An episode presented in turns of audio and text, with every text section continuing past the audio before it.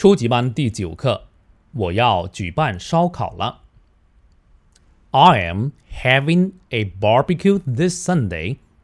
I invite you guys to join me. I will be waiting for you at home. Barbecue is my favorite. Barbecue is exciting. Barbecue is one of the best thing in the world. There are lots of drinks and foods. The flavor is awesome. I am sure we will have a wonderful barbecue party. 我们来看一下重点，barbecue 是烧烤，我们可以说 BBQ。invite 邀请 谁做某事，invite somebody to do something。I will be waiting for you 是个固定的用法，就是说我到时会在那里等你。Barbecue is my favorite. Favorite 是我们中国小学生最喜欢的一个词哈，在各种演讲当中都会说到 favorite。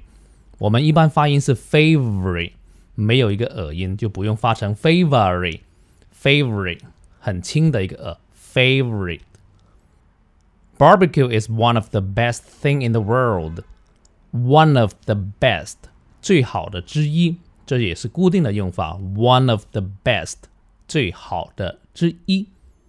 There are 就是有什么就用 there are 放在句子前面。There are lots of drinks and foods 有很多饮料和食物。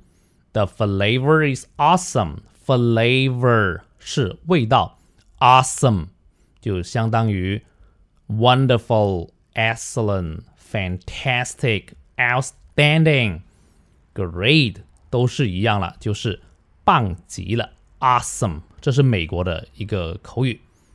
I'm sure we will have a wonderful barbecue party. I'm sure 就是我是确确信的 啊。别人问你说 Are you sure？你确定吗？你可以说 Sure。当然，我确定，也可以说 Of course。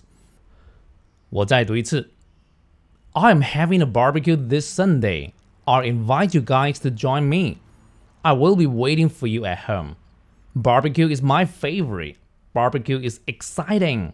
Barbecue is one of the best thing in the world. There are lots of drinks and foods. The flavor is awesome.